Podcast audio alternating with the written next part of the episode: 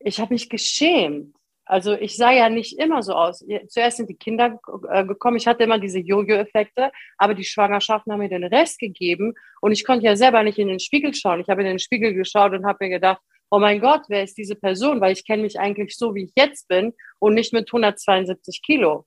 Pralles Leben mit Gewicht. Diese Folge wird unterstützt von Novo Nordisk und mein Weg zum Wunschgewicht.de, der Infoseite für Menschen mit Adipositas.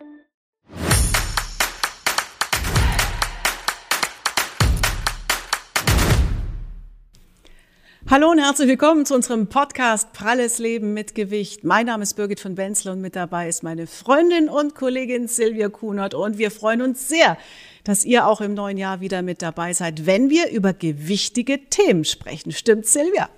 So ist es. Hallo Birgit, hallo ihr Lieben. Ja, wir wollen auch in diesem Jahr natürlich wieder ganz viele Themen rund um die chronische Erkrankung Adipositas mit euch besprechen, um euch einfach viele Informationen und Entscheidungsgrundlagen mit an die Hand zu geben. Adipositas ist eine chronische Erkrankung, oft nicht mit Sport oder Bewegung in den Griff zu kriegen, manchmal vor allem in wirklich teilweise oft lebensbedrohlichen Fällen hilft eigentlich nur eine OP. Und dahin zu kommen, ist gar nicht so einfach. Sowohl die bürokratischen Hürden, aber auch die seelischen, die emotionalen, die äh, sind oft für die Betroffenen schwer zu überwinden. Und darüber wollen wir heute mit unseren Gästen sprechen. Genau, und unsere beiden Gäste haben wirklich wertvolle Informationen und Tipps und ich freue mich sehr auf unseren Experten Dr. Thomas Mansfeld vom Asklepios Westklinikum in Hamburg. Dr. Mansfeld ist Chefarzt für Bauchchirurgie und Leiter des Referenzzentrums für Adipositas-Chirurgie. Herzlich willkommen, Dr. Mansfeld. Schön, dass Sie da sind. Ja, vielen Dank für die Einladung. Auch herzlich willkommen. Ja, und als Betroffene mit einer unglaublichen Leidens- und Erfolgsgeschichte, da begrüßen wir Eleni Besa, die zweifache Mama, ist auf vielen Social-Media-Kanälen auch als Eliminator bekannt, denn sie hat über 100 Kilo eliminiert. Einfach war und ist das allerdings nicht. Und darüber wird sie heute sprechen. Hallo Eleni. Hallo, ich grüße euch. Vielen Dank für die Einladung. Ja, hallo Eleni. Äh, ich, ich bewundere dich, Eleni. Ähm, du feierst in diesem Januar eigentlich deinen dritten Geburtstag, denn genau vor drei Jahren hast du eine OP gehabt, eine Magenverkleinerung und damit hat für dich ein neues Leben begonnen. Du hast insgesamt unfassbare 106 Kilo verloren. Angefangen hat bei dir schon alles ganz früh. Als Teenager hast du auch schon mit Extrapfunden gekämpft. Was hast du denn alles versucht, bevor, also vor dieser OP, um ja die Pfunde wieder loszuwerden? Also ich habe alles probiert. Ich habe äh, die erste Diät gestartet, da war ich zwölf Jahre alt und ähm, ja, dann hatte ich ja noch das äh, Lipödem in der Pubertät und ich war immer kräftiger wie die anderen. Also ich hatte nie eine Chance, wirklich eine S zu sein. Und das, man geht halt von einer Diät zur nächsten, man macht Sport, dann macht man wieder diese Null-Diäten und dann fängt man an, diese Essattacken zu bekommen dieses von Null essen, dann wieder, oh, ich habe Hunger, ich halte das nicht mehr aus und ich esse dann wieder und dann kommt dieser Teufelskreis. Dann, so wie das Leben halt so ist, dann kriegt man vielleicht äh, Depression, Burnout, das Leben, die Schwangerschaften und dann guckst du auf einmal und dann bist du 200 Kilo und dann denkst du dir, oh mein Gott, wie ist das passiert und wie komme ich da wieder weg? Mhm. Darüber wollen wir auch gleich sprechen. Es hat eben, wie gesagt, trotz all deiner Versuche nie dauerhaft geklappt. 2016 wolltest du schon mal den großen Schritt wagen, dich einer Magenverkleinerung unterziehen. Woran das gescheitert ist, da gehen wir gleich nochmal drauf ein. Jetzt würde ich aber gern mal von Ihnen, Dr. Mansfeld, wissen als Experte, was gibt's denn da für Möglichkeiten? Da gibt's ja Schlauchmagen, Magenverkleinerung, Magenbypass. Vielleicht, ähm, ja, für Laien verständlich mal kurz so eine kleine Übersicht der Möglichkeiten. Ja, jetzt eine Übersicht der operativen Möglichkeiten. Äh, fragen Sie, das ist in der Tat, wie Sie sagen, äh, die Magenverkleinerung, äh, die einfach nur, äh, der, deren Effekt darauf beruht, dass wir im Grunde genommen die, die Nahrungs, die mögliche aufzunehmende Nahrungsmenge reduzieren auf ungefähr 200 Milliliter und dadurch einfach nur weniger Nahrung äh, einfach aber auf dem normalen Weg, ähm, äh, sage ich mal, vorangeht. Und in der Tat ist es so, dass man auch tatsächlich damit eine langfristige Gewichtsabnahme erreichen kann, die à la long nicht ganz so stark ist wie die bei einem Bypass, aber auch dennoch absolut respektabel und ähm, ein absolut vertretbares Verfahren darstellt. Ähm, der Vorteil ist halt, halt, dass man, äh, man nimmt zwar einen Teil des Magens weg, der ist verloren, aber der Vorteil ist, dass im Grunde genommen die Nahrungspassage ganz normal durch den Zwölffingerdarm in den oberen Dünndarm und so weiter weiterlaufen kann was äh, darin, was zur Folge haben kann, dass man eben ein nicht ganz so großes, ähm, äh, ganz so großes ähm, Defizit hat in der Aufnahme von Vitaminen und äh, Mineralien und so weiter. Und das zweite Verfahren ist aber eigentlich das Erfolg, oder da sage ich mal so, das langfristig erfolgreichere, das ist die Bypass-Verfahren, wovon es im Wesentlichen zwei Stück gibt. Es gibt den äh, Omega-Loop-Bypass und den, äh, den Y-Bypass. Das sind äh, technische Feinheiten. Ähm, das Prinzip aber bei diesem Bypass-Verfahren besteht in der Kombination einer Magenverkleinerung äh, mit einem mit einer Umgehung des Dünndarms, denn äh, viele Fette und äh, also die Aufnahme von Fett wird vor allem im oberen Dünndarm unterstützt. Und ähm, diese Bypassverfahren äh, sind praktisch bilden einen Kurzschluss äh, zwischen dem kurzen einem verkleinerten Magen und dem Dünndarm in ungefähr in seiner Mitte, so dass die, die Speise ungefähr über äh, eine eine Strecke von eine 1,70 Meter oder 1,50 Meter einfach nicht mehr rüberläuft und die die nicht ausgebaut ausgebeutet werden kann. Und das sind, wir sagen einmal, äh, das sind die, die restriktive, das restriktive Verfahren der Magenverkleinerung und das malabsorptive, also schlechte Aufnahme, schlechte Aufnahme, gestörte Aufnahme von Nahrungsstoffen äh, in Kombination mit dem restriktiven Verfahren. Das sind die beiden großen äh, Konzepte im Grunde. Und jeder, der sich für so eine OP entscheidet, hat natürlich schon einen langen Weg hinter sich, wie Eleni eben auch. Wie schwer war der Weg für dich und was hat den Ausschlag gegeben, dass du dich dann für die OP entschieden hast? Also ich hatte ja mehrere Anläufe. Ähm, 2016 war ich zum Beispiel in einem anderen Adipositas-Zentrum hier bei mir in der Nähe. Und dann habe ich meinen ganzen Mut zusammengefasst und bin da hingegangen. Und dann haben die gesagt, ja, kein Problem, wir machen einen Magenbypass hin und her. Ich so, okay. Dann haben wir das beantragt und es wurde abgelehnt. Und dann dachte ich, vielleicht ist es ein Zeichen, vielleicht versuche ich es doch nochmal alleine. Und äh, war dann in der Lymphklinik und habe dann auch neun Kilo abgenommen und so weiter. Und dann kam das ab. Ich wollte dann die OP halt nicht machen. Ich dachte, ich schaffe das jetzt. So, dann habe ich eine ganz schlimme Grippe bekommen und hatte eine Augennervschwellung. Ich hatte Verdacht auf MS. Ich sollte ein Kopf-MRT machen. So, wenn man 164 Kilo wiegt, passt du in kein MRT, wenn du so einen Bauchumfang hast. So, und bis ich dann eins gefunden habe, es gab Gott sei Dank in Frankfurt eins, und dann dachte ich mir, oh mein Gott, wenn ich jetzt wirklich was Schlimmes habe, weil ich habe ja zwei Kinder und die sind zwei und vier und ich wohne im zweiten Stock. Was ist, wenn mir was passiert und die können mich nicht runterbringen? Also ich rufe den Krankenwagen an. Wie komme ich jetzt vom zweiten Stock runter und wie komme ich ins Krankenhaus? Weil viele wissen gar nicht, dass man im Krankenwagen, das ist begrenzt. Ähm, die Liege zum Beispiel. Müssen zwei Krankenwagen kommen. Äh, wer bringt mich runter? Äh, muss ich vor den Augen von meinen Kindern sterben, weil ich hatte unheimliche Probleme mit Bluthochdruck äh, und viele andere Sachen auch. Aber das war so ein Aha-Erlebnis, ne? Da hat's Klick gemacht im Kopf. Und da hast du ja, gesagt, so, jetzt. Genau, da habe ich gesagt, jetzt oder nie, ist mir egal, ich gehe jetzt dahin. Ähm, ich hatte auch Kontakt äh, in diversen Facebook-Gruppen und die haben gesagt, komm doch zu uns ins Adipositas-Zentrum, in die Selbsthilfegruppe. Und ich habe mich ja nicht getraut. Warum hast du dich nicht getraut? Ich habe mich geschämt. Also ich sah ja nicht immer so aus. Zuerst sind die Kinder äh, gekommen. Ich hatte immer diese Jojo-Effekte, aber die Schwangerschaften haben mir den Rest gegeben und ich konnte ja selber nicht in den Spiegel schauen. Ich habe in den Spiegel geschaut und habe mir gedacht, oh mein Gott, wer ist diese Person? Weil ich kenne mich eigentlich so, wie ich jetzt bin und nicht mit 172 Kilo. Und das war wirklich, ich habe meinen ganzen Mut zusammengenommen, habe noch eine gute Freundin mitgenommen, bin da hingegangen, habe mir einen Termin gemacht und dann ging alles, zack, bam, und dann wurde ich einen Monat später operiert, weil ich alle Kriterien erfüllt habe und bin so dankbar. Da ist wirklich der Punkt gekommen, bis hier und nicht weiter. Ich werde das jetzt ändern, auch wenn ich jetzt draufgehe oder nicht. Sagt meinen Kindern, ich habe das wenigstens getan, um euch ein normales und schönes Leben äh, bieten zu können und nicht, äh, dass ich im Indoor-Spielplatz immer meinen Mann oder meine Schwester mitnehmen muss, weil ich sie nicht hinterherrennen kann. Also das wäre für mich keine Lebensqualität. Eleni, äh, dein Mann, hast du mir im Vorgespräch verraten, der ist ja auch gut übergewichtig. Ähm, wie hat der denn reagiert, als seine Frau zu ihm gesagt hat, äh, du pass auf, ich, ich pack das jetzt an?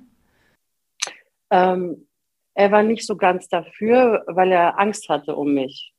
Und dann ähm, hat er aber trotzdem gesagt, okay, wenn du das unbedingt machen möchtest, mach es. Und er hat jetzt auch äh, gut abgenommen. Also wir haben komplett unser ganzes Leben umgestellt und er macht mit. Und das ist schon mal gut. Eleni, jetzt hast du gesagt, du hast alle Kriterien erfüllt. Dr. Mansfeld, welche Kriterien sind das, dass man, äh, dass so eine OP überhaupt Sinn macht?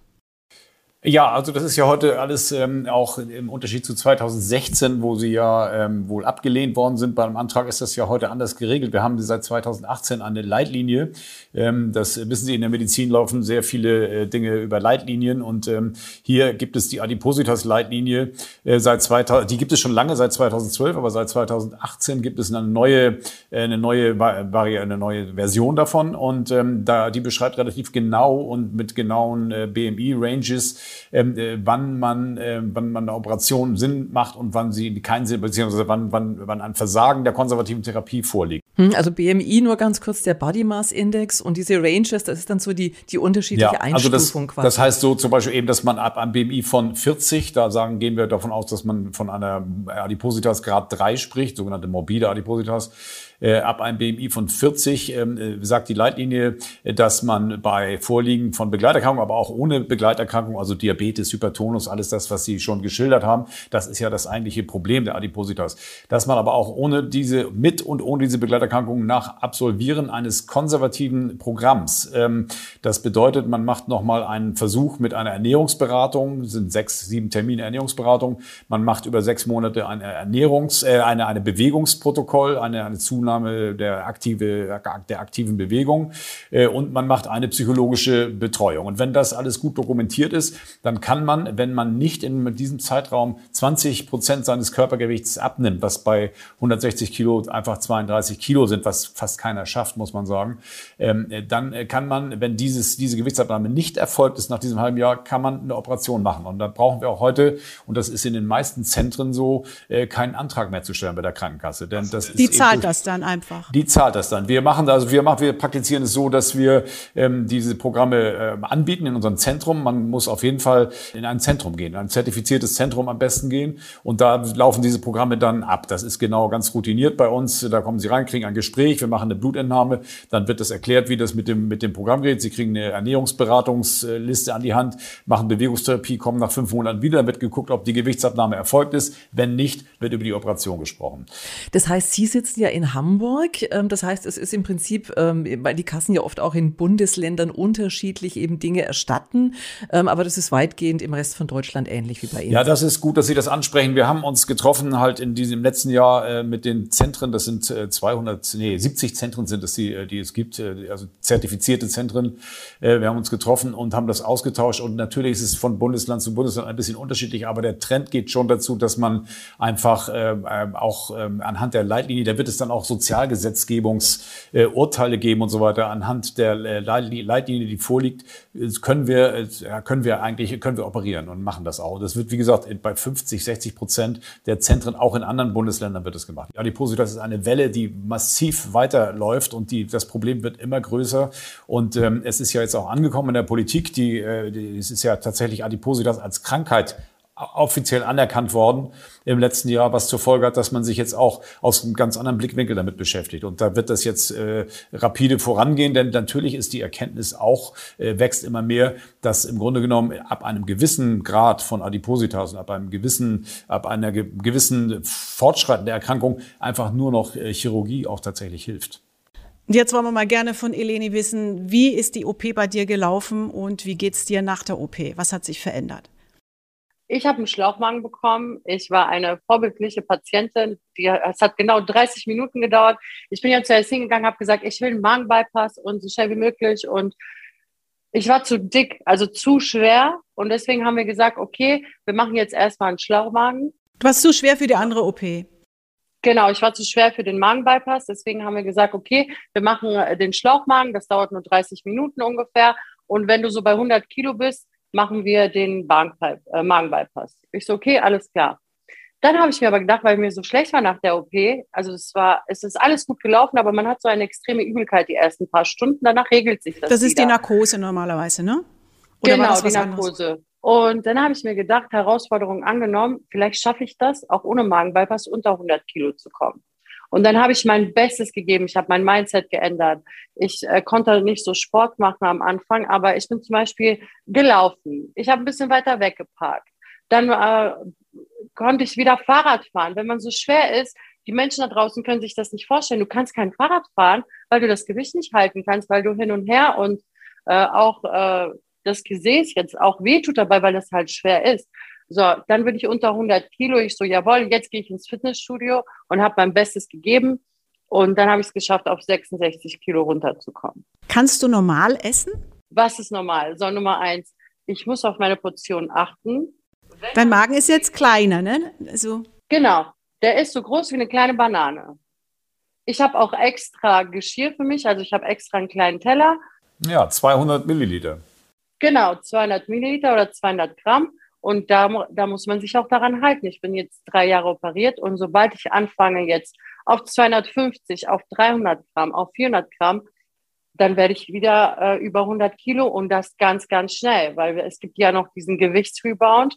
Ähm, da kann uns hier unser Chefarzt bestimmt was dazu sagen. Und ich kämpfe jetzt gegen diesen Gewichtsrebound, also dass mich das nicht trifft. Genau. Eleni, dann lass uns doch mal kurz auch gleich von Dr. Mansfeld äh, schnell äh, kurz die Erklärung einholen. Was ist denn dieser Gewichtsrebound? Äh, ja, woran das jetzt, das ist am Ende gewöhnt sich der Körper dann ähm, auch an die ganze Situation, an die, der fängt, fängt natürlich dann auch an, ähm, da wieder die Ernährung, die er bekommen kann, besser auszubeuten und so weiter. Da gibt es ja sehr viele Mechanismen, die wir ja noch gar nicht auch hundertprozentig verstehen. Was wir aber wissen, ist aus den vielen Beobachtungen, es ist ja eine Operation, sowohl die Bypass-Operation als auch die äh, Schlauchmagenoperation, die ist ja unglaublich oft gemacht worden, weil es einfach so ein weit verbreitetes Leiden ist. Und daher wissen wir, dass nach einem Verlauf von ja so fünf bis zehn Jahren steigt das Gewicht wieder ein, ein bisschen an. Das steigt wieder leicht an, so um äh, zehn, zehn äh, Kilo oder so. Äh, aber es geht nicht mehr so richtig steil bergab. Wenn Sie natürlich, was Sie sehr gut äh, zeigen auch oder sagen, dass eben auch ganz, ganz wichtig ist, dass wir ja nicht die Erkrankung operativ entfernen, sondern dass es eine chronische Erkrankung ist, die einen das Leben lang begleitet. Und da ist eben ganz, ganz wichtig, deshalb auch diese Vorbehandlung, äh, dass man lernt, lernt, damit umzugehen, dass sie genau wissen, was äh, unsere Patientin sehr gut beschreibt, dass sie genau weiß, was sie, worauf sie zu achten hat und dass sie kleine Mengen nehmen muss und dass sie auch genau sich darüber im Klaren ist, was passiert, wenn sie jetzt anfängt zu essen, was sie könnte. Sie könnte ihren Magen massiv wieder ausweiten, dann würde sie in, in fünf Jahren mit einer Gewichtszunahme von 50 Kilo bei uns sitzen, dann würden wir sagen, jetzt kriegst du einen Bypass. Und natürlich dient die Operation erstmal dazu, einen, sie wieder in die Lage zu bringen, wieder sich zu bewegen. Wir haben neulich eine Patientin gehabt, die sagte, sie konnte, nachdem sie das Gewicht abgenommen hat, hat, das erste Mal wieder die Beine übereinander schlagen. Das muss man sich auch mal vorstellen, so etwas. Ne? Also das ist Aber ist diese eine OP ausreichend, Dr. Mansfeld, oder ähm, folgt dann noch eine weitere, weil eben auch vielleicht die Haut das ja nicht mitmacht und diese Hautschürze nennt man das, muss die dann entfernt werden? Man geht davon aus, dass es schon bei 60, 70 Prozent der Patienten irgendwie eine Hautkorrektur notwendig ist. Aber das muss nicht unbedingt sein. Das kann man durchaus abwarten. Ich höre auch von Patienten, dass sie einfach sagen, sie wollen die ganze Bypass-Operation nicht machen oder die ganze, die ganze Adipositas-Operation nicht machen, äh, weil, weil sie die, äh, die, die, die plastischen Eingriffe hinterher nicht bezahlen wollen oder weil sie glauben, dass sie nicht genehmigt werden. Da sagte mir, aber sagen mir die Plastiker eben auch, das wird zunehmend auch akzeptiert und hat zunehmend auch, äh, wird zunehmend auch durchgewunken von den Krankenkassen, sodass das auf gar keinen Fall irgendwie ein Hindernis sein sollte für eine bariatrische oder gegen eine bariatrische Operation. Eleni, ganz kurz.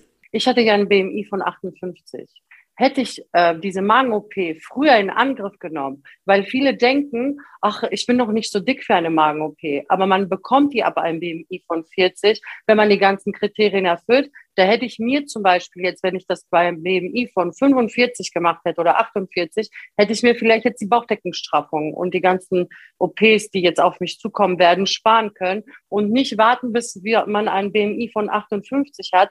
Und deswegen kommuniziere ich das auch da draußen, ähm, dass man sich helfen lassen kann und wartet nicht zu lange. Das ist dein Rat, ne? Und rückwirkend hättest du es gerne früher gemacht. Oder es war einfach nur, ja. du hast dich geschämt und das eigentlich wofür, ne? Also du hättest eigentlich vorher dich mal beraten lassen sollen, das ist so auch das, was du allen sagen möchtest. Aber das ist eben eine dieser Hürden, diese Hemmschwelle, diese, dieses Schamgefühl. Es ist nicht nur das, sondern wenn man diese Magen-OP macht, man denkt dann, man kann nicht mehr essen.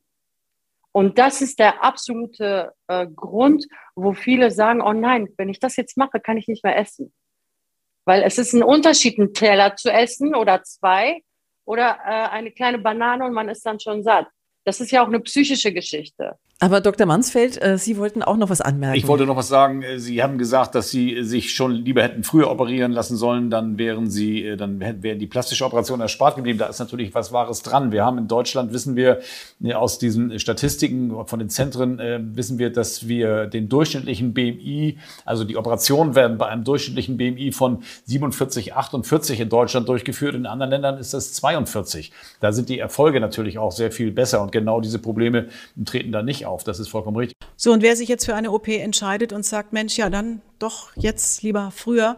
Äh, wie findet der einen Experten? Dr. Mansfeld, Sie haben es vorher schon gesagt, ähm, einfach beraten lassen bei einem Adipositas-Zentrum. Adipositas-Zentrum, ja klar. Am besten, man geht einfach zum Hausarzt gehen. Es ist allerdings so, dass wir natürlich schon noch äh, eine Menge Aufklärungsarbeit leisten müssen. Denn auch bei den Hausärzten gibt es vielfach welche, die sagen, dann isst mal weniger und beweg dich mal mehr und so weiter, äh, die das Problem einfach noch nicht so hundertprozentig durchdrungen haben. Aber das wird alles immer besser. Ähm, wenn Sie, ähm, aber wenn Sie, wenn Sie das nicht wollen oder beim Hausarzt nicht können, dann melden Sie sich einfach auch beim Adipositas-Zentrum an. Da wird Ihnen auf jeden Fall weitergeholfen. Es ist schon wichtig, dass man ein zertifiziertes Zentrum geht, ähm, denn nur die, die von der DGAV, also von unserer Fachgesellschaft zertifizierten Zentren sind extrem streng in den qualitativen Anforderungen, in der Kontrolle der, der, der Zahlen äh, und in, vor allen Dingen auch in der Kontrolle der Nachsorge, denn die ist extrem wichtig. Nachsorge ist wirklich, hat eine wirklich eine essentielle Bedeutung. Das Problem ist leider, dass das nach einer Operation äh, noch nicht äh, finanziert ist, wirklich, aber die Zentren halten das immer vor und sorgen dafür, äh, dass die Nachsorge passiert. Denn das ist wirklich wichtig. Man muss gucken, welche Vitamine fehlen, welche, äh, welche äh, sag ich mal, Mineralien fehlen, was muss substituiert werden und so weiter. Mhm, vielen Dank für die Information. Das wäre, glaube ich, fast ein Thema nochmal für eine eigene Sendung. Eleni hat aber übrigens auch auf ihren Social Media Accounts dazu schon immer auch nochmal eigene Erfahrungen, eigene Informationen mit einfließen lassen, wenn es euch interessiert. Und ansonsten, ich glaube, wir können zusammenfassen, gut informieren, nicht abschrecken lassen und vor allem keine falsche Scham. Vielen Dank, Dr. Mansfeld. Vielen Dank, Eleni. Riesenrespekt, Eleni. Alles Gute ja. für deinen weiteren Weg. Ja, ganz, vielen, ganz vielen toll. Dank. Danke, danke. Und Dr. Mansfeld, vielen Dank äh, für danke. die vielen Informationen. Und wir hoffen, wir haben einigen von euch da draußen geholfen. Und wenn ihr das Ganze nochmal vertiefen wollt, dieses und auch weitere Themen, also im Detail, das könnt ihr in der Mediathek von Herr TV und bei YouTube im Pralles Leben mit Gewicht-Kanal gerne auch nochmal nachgucken. Bleibt gesund und bis zum nächsten Mal. Alles Liebe, tschüss.